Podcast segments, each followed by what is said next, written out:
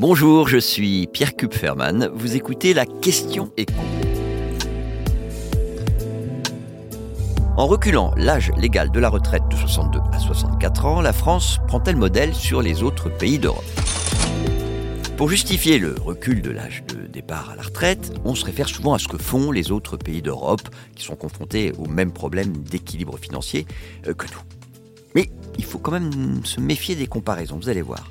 Notamment parce que notre âge légal de la retraite à la française, c'est un coup près.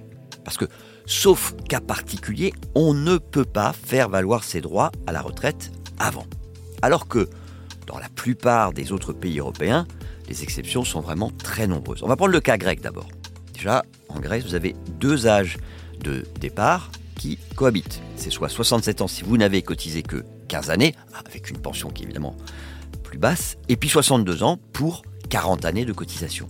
Mais vous pouvez quand même partir plus tôt qu'à 62 ans si vous acceptez de toucher une retraite plus basse que celle à laquelle vous auriez droit en partant à l'âge normal.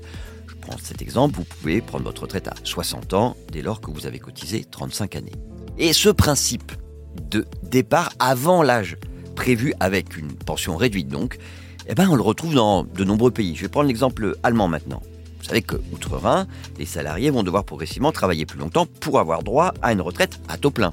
L'âge normal de départ va passer de 65 ans à 67 ans. Mais ce qu'on oublie souvent de dire, c'est que à partir du moment où un salarié a cotisé au moins 35 ans, il a le droit de partir avant. À condition évidemment de pouvoir se le permettre financièrement, puisque sa pension va être réduite de 3,6% par année manquante. Dans d'autres pays, les départs avant l'âge normal sont possibles quand on a cotisé plus longtemps que la moyenne. Je vais prendre des exemples, hein, parce que ça rappelle un petit peu notre dispositif carrière longue, sauf que les règles sont beaucoup moins restrictives que chez nous. Donc on prend d'abord l'exemple de la Belgique, qui, au passage, est en train de faire passer l'âge légal de 65 à 67 ans. Vous voyez, c'est, c'est très ambitieux. Sauf que dans le même temps, eh bien, vous avez des départs anticipés pour carrière longue qui concerne beaucoup plus de salariés. Si vous avez commencé à travailler à 16 ans, vous pouvez partir à 60 ans. Et si vous avez commencé à travailler à 21 ans, vous pouvez partir à 63 ans. Et au Luxembourg, l'âge légal, c'est 65 ans. Sauf qu'on peut prendre une retraite anticipée à 57 ans si on a 40 années de cotisation.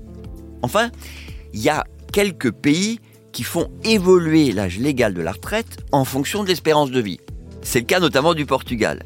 Et concrètement, ça veut dire que cet âge peut être reculé dans le temps, mais qu'il peut aussi être avancé. Et pourquoi je vous dis ça C'est que il se trouve que l'espérance de vie à 65 ans, c'est l'indicateur choisi par le Portugal, il a baissé l'année dernière. Et donc, ben, l'âge légal, qui était en 2022 de 66 ans et 7 mois, il est passé pour cette année à 66 ans et 3 mois.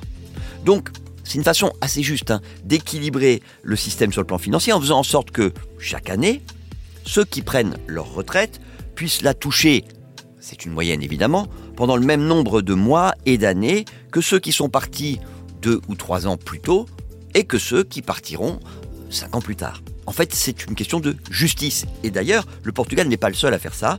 La Suède, les Pays-Bas, par exemple, sont sur une logique totalement comparable. Vous venez d'écouter la question écho, le podcast quotidien pour répondre à toutes les questions que vous vous posez sur l'actualité économique. Abonnez-vous sur votre plateforme d'écoute préférée. N'hésitez pas non plus à nous laisser une note et un commentaire.